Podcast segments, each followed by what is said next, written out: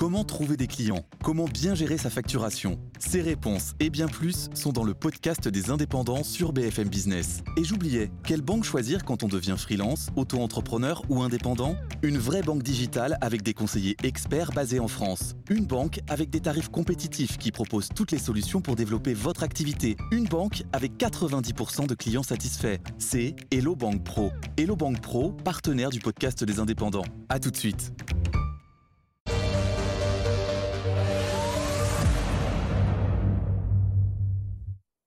Bonsoir à tous et bienvenue Lyon Politique, hein, comme chaque jeudi sur euh, BFM Lyon, c'est votre rendez-vous au programme chaque semaine. Vous le savez maintenant, une thématique en lien avec votre quotidien pour décrypter et mieux comprendre les problématiques dans la métropole de Lyon. Émission en partenariat avec euh, Mac de Lyon, représenté par son directeur de la rédaction. Bonsoir Lionel Favreau.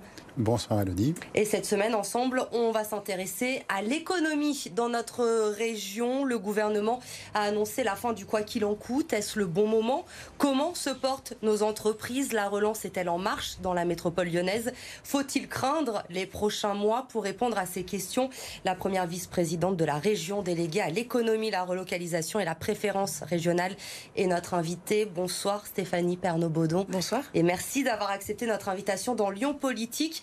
Le gouvernement, je disais, qui a donc annoncé la fin du quoi qu'il en coûte. À partir de demain, vendredi 1er octobre, le Fonds de solidarité laisse place à un dispositif coût fixe ciblé sur les secteurs encore en difficulté. Est-ce que c'est le bon moment pour retirer la perfusion qui a été mise par le gouvernement selon vous? Alors, je ne sais pas si c'est le bon moment parce que la perfusion a été importante quand même. C'est-à-dire que le quoi qu'il en coûte, finalement, va coûter quelque chose et va coûter très cher. Donc je ne sais pas s'il y a un temps qui est important pour euh, arrêter la perfusion. En tout cas, on est dans un moment de relance et il faut un peu rationaliser euh, les financements qui ont été apportés et les aides qui ont été apportées aux entreprises. Donc le temps a été choisi par le gouvernement de le faire à ce moment-là parce que la relance est là et que la vaccination fait que la relance repart et que les entreprises peuvent travailler. Donc c'est le moment aussi où il faut arrêter un peu l'hémorragie euh, financière qui existait. Et avec le recul, pour vous, ce choix a été la bonne stratégie puisque on a reproché au gouvernement d'augmenter l'endettement de la France à cette occasion. Ben là, on est encore Enfin, c'est pire qu'augmenter l'endettement de la France. C'est que quand vous dites quoi qu'il en coûte avec un chéquier qui n'est pas le vôtre, euh, c'est à la limite, mais sur un point de vue personnel, de l'irresponsabilité. Il y a, je crois, une frontière entre l'accompagnement et l'aide qu'on peut apporter à des entreprises qu'on oblige administrativement de fermer. Je pense aux métiers d'hôtellerie-restauration, par exemple, on les empêche de travailler. Donc il est évident qu'il faut qu'on leur apporte un complément. Ils n'ont rien demandé, c'est cette crise sanitaire qui a fait qu'ils ont fermé. Et puis, on va financer tout sans trop regarder ce qui se passe. Et puis, on fera des contrôles peut-être a posteriori. On sait très bien que c'est très compliqué. Donc je trouve qu'il y a beaucoup d'argent qui a été dépensé, peut-être dans un moment d'urgence aussi, et qu'il était difficile de mettre en place des dispositifs de contrôle. Mais cet argent, aujourd'hui, il a été mis sur la table. J'espère qu'il a pu sauver des entreprises qui ont souffert de, des fermetures administratives, qu'il n'en a pas maintenu trop, qui étaient déjà en perte de vitesse bah, dans un système où aujourd'hui, par exemple, le PGE va être bientôt à, être, à rembourser et il ne le rembourse pas. Euh, si je vous écoute, votre questionnement porte plutôt sur la deuxième phase d'aide avec le fonds de solidarité ouvert à partir de décembre. C'est ça, absolument. Aujourd'hui, vous avez des entreprises qui, euh, qui ont eu la possibilité d'avoir de l'argent pour tenir. La question, c'est à quel moment on tient, à quel moment on s'arrête.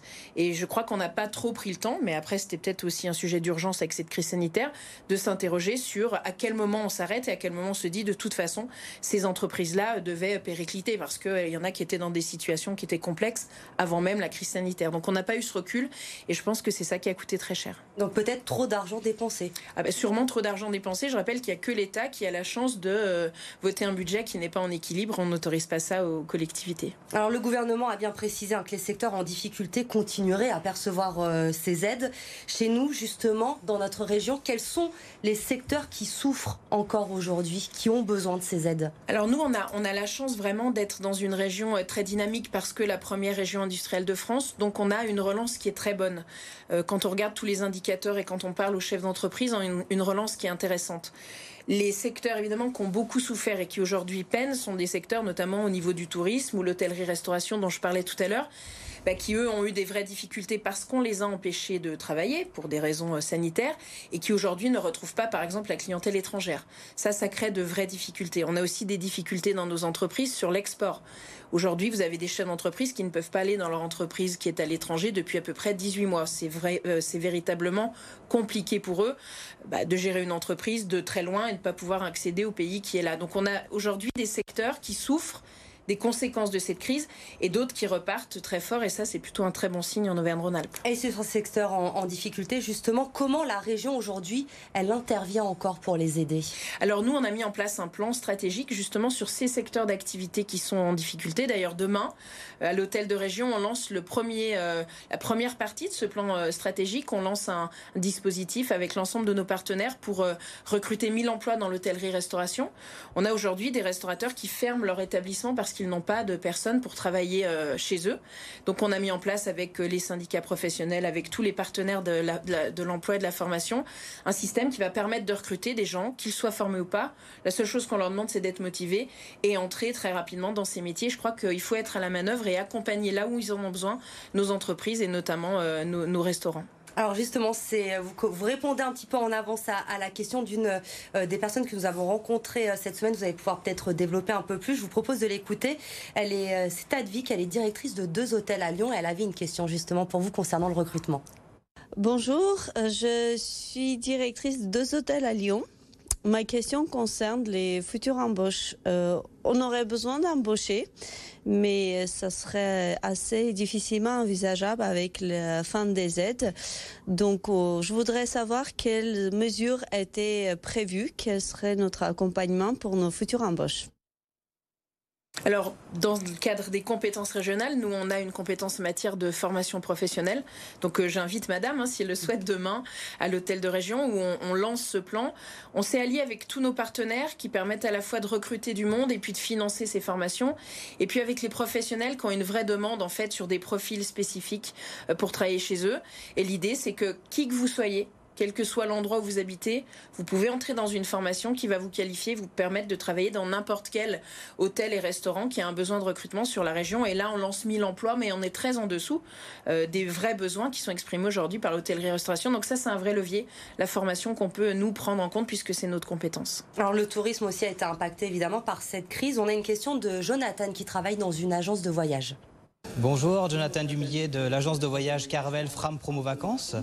Voilà, la tendance euh, au niveau du tourisme semble repartir à la hausse. Euh, par contre, est-ce que si toutefois elle, repart à la baisse d'ici euh, la fin d'année, est-ce que les aides financières seront maintenues au, niveau du tourisme? Alors nous, évidemment, le tourisme, c'est vraiment un secteur qui nous préoccupe. En fait, on a deux difficultés. La première, c'est nos zones touristiques, par exemple de montagne, qui ont eu beaucoup de, mal à fonctionner parce que toute l'économie tourne quand même à travers la saison d'été, la saison d'hiver. Et euh, ces deux saisons ont plus ou moins fonctionné avec une vraie perte, en tout cas, de, touristes et notamment de l'étranger. On espère pour cet hiver, avec la vaccination, avec les mesures sanitaires qui sont prises, un retour des étrangers. Là, c'est un sujet national. Est-ce que les pays euh, qui nous entourent, et notamment les pays qui sont hors de l'Europe, vont revenir en France pour leurs vacances d'hiver? On sait que quand ils viennent faire du ski, très souvent, ils viennent chez nous. Ça, c'est ce qui va sauver l'activité dans, ces secteurs-là. Et puis, on a d'autres secteurs du tourisme où on est moins inquiet qui sont les, secteurs touristiques de moyenne montagne et les secteurs touristiques des, grandes villes de la région Verne-Rhône-Alpes, hein, je ne parle pas au niveau national, où là aussi on a un tourisme qui a été beaucoup plus local, c'est-à-dire euh, les Français sont allés proches de chez eux, découvrir des lieux qu'ils ne connaissaient pas, est-ce qu'ils vont le rester en fait dans euh, cette habitude qu'ils ont prise de partir, alors peut-être pas une semaine, mais deux, trois jours à 50 km de chez eux, découvrir des lieux qu'ils n'avaient jamais euh, connus? Ça, c'est quelque chose qui va nous permettre de maintenir toute cette économie, mais pour laquelle on n'a aucun recul sur la façon dont les Français vont consommer le tourisme, si on peut le dire comme ça. Vous avez parlé d'argent dépensé par l'État en quantité, mais Laurent Wauquiez lui-même, au début de la pandémie, au premier confinement, avait appelé à mettre en place un véritable pont aérien de cash vers les entreprises, mais est-ce que ce pont aérien a fonctionné? Et surtout est-ce qu'il a bien atteint sa cible? Parce que très vite, et encore aujourd'hui, euh, des secteurs se disent oubliés. Pense par exemple au secteur des salles de sport qui ont estimé ne pas avoir été aidés au bon moment ni suffisamment, voire les aides étaient parfois compliquées à obtenir, c'était parfois euh, au niveau d'un établissement et pas de l'entreprise, c'était assez complexe. Est-ce que ce pont aérien a atteint sa cible ou est-ce qu'il y a des secteurs oubliés sur lesquels la région peut intervenir? Alors nous, on a intervenu sur beaucoup de secteurs. En fait, on a, on a pris les choses un peu à l'envers. On est parti du territoire. On a pris par exemple les salles de sport ou les professionnels de santé à l'époque, je rappelle qu'ils n'avaient pas de, moyens de protection. On les a réunis, on leur a dit qu'est-ce qu'il vous faut dans vos professions pour tenir? Et notamment ceux qui, dans l'urgence, étaient fermés ou empêchés de travailler. Et on a mis en place des dispositifs qui venaient de leur demande, dans les compétences qui étaient les nôtres. Donc on a fait quelque chose de très réactif. On a d'ailleurs, euh, et j'aimerais qu'on puisse le poursuivre, oublier un petit peu euh, la complexité administrative qui parfois euh, fait euh, les dispositifs qui peuvent exister en France, mais aussi parfois en région. Ça, c'est quelque chose qui est reconnu de la part des entreprises en disant c'était simple, c'était efficace. Alors, c'était pas oui tout le temps, mais au moins on savait où on allait, on savait sur quoi on pouvait compter. Ça, ça a beaucoup marché. Et d'ailleurs, il faut qu'on s'en serve pour la relance, pour essayer d'être à nouveau flexible et capable d'avoir une réponse qui est aujourd'hui très ciblée sur des réels besoins. Donc, je pense que ça a fonctionné. Est-ce que ça a fonctionné pour tout le monde? Évidemment pas, mais est-ce que tout le monde pouvait bénéficier de ces aides? J'en suis pas persuadée. Nous, on s'est concentré sur trois grosses catégories nos industries, les aides d'urgence sur des professions qui étaient un peu oubliées en temps de crise sanitaire. Il faut revenir à mars 2020. Et puis, euh, les secteurs pour lesquels, évidemment, il y a un soutien qui était nécessaire. On l'a dit tout à l'heure dans le tourisme, où on empêchait les gens, en fait, de, pouvoir travailler. Mais vous avez le sentiment, parfois, d'avoir compensé des déficiences de l'État?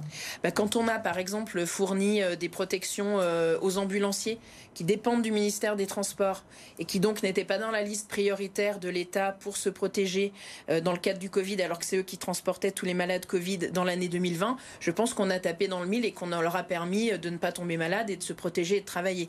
Quand on a donné un masque à chaque habitant de la région au moment où on n'en trouvait plus nulle part parce que euh, la création de masques se faisait en Chine, je crois qu'on a aidé les habitants d'Auvergne-Rhône-Alpes, puisque c'était gratuit, à se protéger euh, de la Covid. Donc je pense qu'on a vraiment, de façon très ciblée, travaillé à aider euh, de l'habitant lambda aux chefs d'entreprise qui avaient d'énormes difficultés dues aux fermetures. Mais on a aussi euh, reproché à Laurent Wauquiez, pendant cette crise, vous évoquez tout ce qu'a mis en place euh, la région, d'en faire peut-être un peu trop, des fois de prendre des décisions sans consulter l'Agence régionale de santé ou le préfet. Je pense notamment à la campagne lancée de dépistage massif l'an dernier, juste avant Noël.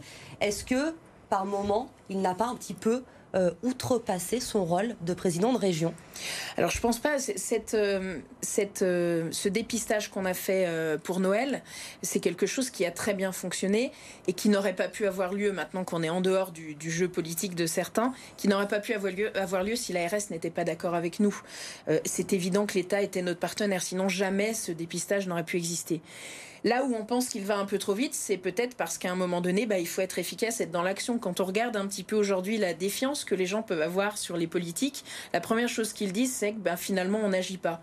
Alors maintenant, Laurent Wauquiez, lui, il agit, donc on va lui reprocher d'agir un peu trop vite. Bon, je pense qu'il va toujours très vite euh, et il va toujours très juste. Je pense qu'il ne compte pas s'arrêter dans les années qui viennent d'aller assez vite. Il faut plutôt que les autres se mettent à son rythme. Et est-ce que vous avez des exemples que vous revendiquez en particulier? On pense aux purificateurs d'air qui étaient critiqués au départ et après qui ont été repris au niveau de l'État Oui, on a les purificateurs d'air, exactement. Ça a été un, sujet qu'on a travaillé parce qu'on avait un comité scientifique qui nous accompagnait. Hein. C'est pas euh, le président du conseil régional ou les élus régionaux qui ont décrété un moment donné que des purificateurs d'air étaient utiles. Ce conseil euh, scientifique, c'est Bruno Lina qui le présidait, nous a tout de suite alerté sur la purification de l'air, notamment dans nos lycées. On a mis en place des systèmes de détection de fièvre, etc., dans certains lycées qui étaient expérimentaux, de la purification d'air pour permettre aux jeunes d'être le plus protégé possible. Avec les connaissances qu'on avait à l'époque, on a été très décrié parce que pour le coup, on allait plus vite que tout le monde. Mais aujourd'hui, euh, l'État court euh, dans l'ensemble euh, des bâtiments qui sont les siens à chercher des purificateurs d'air et lance de grandes campagnes de possibilités d'installation de purificateurs d'air dans ces bâtiments. C'est pas grave d'avoir raison trop tôt. Ce qui nous importait, nous, c'était de mettre en sécurité à un moment où on n'avait plus de masques et on n'avait plus de moyens de se protéger, la plus grande partie des habitants d'Auvergne-Rhône-Alpes. Cette crise sanitaire, elle a coûté combien jusqu'à présent à, la région Auvergne-Rhône-Alpes. Nous, si on regarde les aides qui sont encore en stock, c'est-à-dire les dossiers qu'on doit encore euh, traiter, on, on va euh, atterrir à la fin de l'année à peu près à 190 millions d'euros euh, d'aides, tout compris, hein, pour les entreprises, mais aussi sur les investissements qu'on a mis pour cette Covid. C'est un vrai, un vrai coût hein, aujourd'hui la région, on avait pour la les moyens alors la région en avait les moyens parce qu'elle a fait euh, une économie, je rappelle, de 300 millions d'euros sous l'ancien mandat. Elle a une très bonne gestion financière. Elle a retrouvé euh, le respect et euh, la confiance des banques. Elle est en capacité aujourd'hui d'investir plus d'un milliard par an. C'est ça qui nous a permis de tenir. Je suis pas persuadée qu'avec cette gestion, une gestion différente, on, on, on ait pu dépenser 190 millions d'euros pour soutenir nos entreprises. Donc c'est la rigueur budgétaire qu'on a pu avoir qui nous permet d'avoir été au rendez-vous des aides de nos entreprises. Et en même temps, vous savez qu'il y a une polémique là-dessus avec l'opposition sur ce plateau, aussi bien Jean-François Débat, leader du groupe PS euh, à la région, que Najat Vallaud-Belkacem, candidate euh, du PS pour les élections régionales, ont carrément accusé Laurent Wauquiez d'endetter la région et de présenter même des budgets insincères oui, c'est très bien. Alors, oui, bon, c'était un jeu politique à l'époque. Jean-François Debat, euh, je le connais très bien puisqu'il est comme moi du département de l'Ain. Il n'a pas brillé pendant ce mandat, honnêtement, euh, dans la qualité de ses interventions. Il était tout le temps euh, d'une agressivité incroyable avec les dispositifs que nous mettions en œuvre. J'avais espéré de sa part, c'est quelqu'un d'intelligent, qu'on soit en capacité au moment de la crise sanitaire d'être assez d'accord sur le soutien des entreprises, qui était utile, sur la protection des habitants d'Auvergne Rhône-Alpes et sur notre capacité, parce qu'on a fait des économies. Je rappelle qu'auparavant, il était vice-président en charge des finances et que la situation financière qu'on a trouvée, il peut pas s'en dédire à un moment donné. Je pensais que ça pouvait être une, unanimité un peu sur le fond en se disant on est en situation de crise, essayons d'être assez d'accord sur euh, l'ambition d'apporter la région. Bon, ils sont restés dans un jeu un peu. Euh, euh, on va dire, bas de plancher sur bah, euh, le, caractère politique. C'est dommage parce qu'en même temps, ils n'ont jamais été capables de proposer quoi que ce soit et ça, c'est dommage. On peut se tromper. Mais c'est bien que nos adversaires, à un moment donné, nous disent, bah voilà, nous, on ferait plutôt comme ça. Et j'attends toujours les propositions qu'ils ont pu donner sur ce plateau, il s'est défendu de vous de remettre en cause cette unanimité politique sur le soutien aux entreprises, mais plutôt de critiquer la méthode. Oui, mais après, Jean-François Debat, je suis sûr qu'il y a plein de gens qui euh, critiquent sa méthode. Jean-François Debat, honnêtement, moi, je lui demande pas d'apprécier le président Vauquier. Le président Vauquier, il est président de la région, il a été largement réélu et il fait des actions qui sont intéressantes pour l'ensemble des Auvergnats-Rhône-Alpins. Il le fait très bien. Jean-François Debat n'aime pas la méthode qu'il applique, et eh ben il va falloir qu'il vive encore six ans et demi avec. Mais c'est pas ça qui intéresse les gens. Ce qui intéresse les gens, c'est qu'on soit au rendez-vous quand ils ont besoin de nous. Et aujourd'hui, le rendez-vous, c'est la relance, la reprise économique. L'INSEE a même revu ses prévisions à la hausse hein, pour le troisième trimestre, 6%. Est-ce que vous constatez cette dynamique dans notre région, cette reprise, cette relance, elle est là oui, elle est vraiment là en Auvergne-Rhône-Alpes. En tout cas, on rencontre beaucoup nos industriels, notamment. Il y a une vraie relance. D'abord, euh, ils ont été très à l'initiative pendant cette période de Covid. Ils sont pas euh, restés à attendre ce qui se passait. Ils ont fait preuve d'une grande innovation. Euh, ils ont, ils se sont même remis en cause hein, sur leur modèle. Et aujourd'hui, il y a une vraie relance qui porte sur deux points. D'abord, l'augmentation de certaines lignes de production, et ça c'est très important. Et puis la relocalisation de beaucoup de productions qui avaient été délocalisées jusqu'alors et qui souhaitent voir revenir en Auvergne-Rhône-Alpes et ça, c'est un des sujets phares qu'on va porter avec eux euh, dès, cet automne sur la relocalisation de nos activités dans notre région. Aujourd'hui, tout le monde parle relance. Pour le coup, il y a une unanimité entre l'État et la région. Mais est-ce qu'on n'oublie pas trop vite les entreprises fragiles? Ou alors vous dites tant pis pour elles, comme tout à l'heure, si elles devaient péricliter, oublions-les? Ben, En fait, les entreprises euh, fragiles, il y a des systèmes nationaux qui existent pour les accompagner euh, et pour les tenir si elles ont un moyen de, repartir. Quand vous discutez avec euh, les entreprises et dans le monde économique, tout le monde vous le dit, un entrepreneur, c'est quelqu'un qui prend le risque de s'en sortir ou pas. Nous, notre travail est de l'accompagner quand il arrive un impératif, par exemple sanitaire, pour que cet impératif sanitaire ne mette pas à mal l'ensemble de son développement.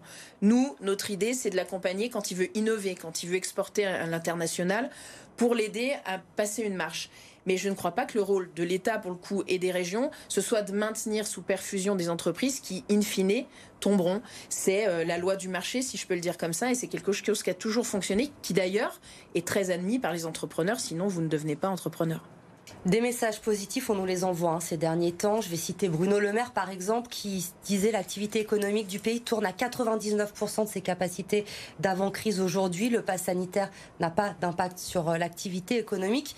Pourtant, plusieurs secteurs nous alertent quotidiennement sur ce plateau, notamment, je pense aux restaurateurs, il va falloir rembourser les PGE, ça va arriver. Est-ce qu'on va assister à une vague de fermeture en 2022 Est-ce qu'on peut euh, y échapper? Alors là, on est pour le coup assez inquiet sur les PGE. Vous avez deux types d'utilisation du PGE. Vous avez des entreprises qui les ont utilisés vraiment pour passer le cap et qui aujourd'hui sont déjà quasiment en mesure de le rembourser. Et puis vous en avez d'autres qui n'y arriveront pas au moment où on se parle. Et là, pour le coup, la vraie question à se poser, c'est qu'est-ce qui va se passer, qu'est-ce que cela va devenir et comment on va faire en sorte de les accompagner, de les aider pour passer ce cap-là. Parce qu'effectivement, PGE a aidé certains, mais d'autres en difficulté sont aujourd'hui dans l'incapacité de le rembourser. Alors là, pour le coup, la balle est plutôt dans le camp de l'État, à savoir ce qu'ils vont faire, est-ce qu'ils peuvent reporter le, paiement, ça, euh, ça, les, ça leur appartient. Mais oui, on va avoir au moment du remboursement des PGE des vraies difficultés dans beaucoup d'entreprises. La région a lancé un fonds souverain. Quelle sera sa cible? Parce que vous avez parlé tout à l'heure de la rentabilité des entreprises. D'autres vont vous parler aussi de l'utilité sociale de certaines entreprises. Il y a des secteurs qui sont aidés à ce titre-là.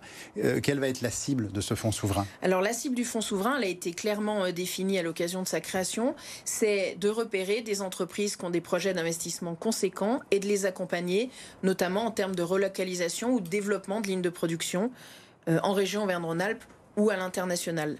C'est pas la région qui va sélectionner les entreprises qui sont retenues par le fonds, hein, c'est euh, notre opérateur qui aujourd'hui les réceptionne, met un ticket d'entrée important parce qu'on a dit qu'on voulait que ce soit des, gros projets et va, par rapport aux critères qui ont été euh, élaborés, bah, décider ou pas d'accompagner les entreprises dans leurs projets. Donc la cible, c'est vraiment l'augmentation de la production, si on peut le dire comme ça, la relocalisation de l'ensemble euh, de lignes de production qui étaient délocalisées, et puis des gros projets d'innovation que les entreprises peuvent porter. Alors il y a aussi une autre plateforme, Fareco Business, qui est pour mettre en lien les entreprises entre elles. C'est aussi pour favoriser la relocalisation de la production oui, moi je pense qu'en fait, il faut vraiment être en, capacité de... Ce que nous disent les entreprises aujourd'hui, c'est qu'elles n'ont pas ce temps-là.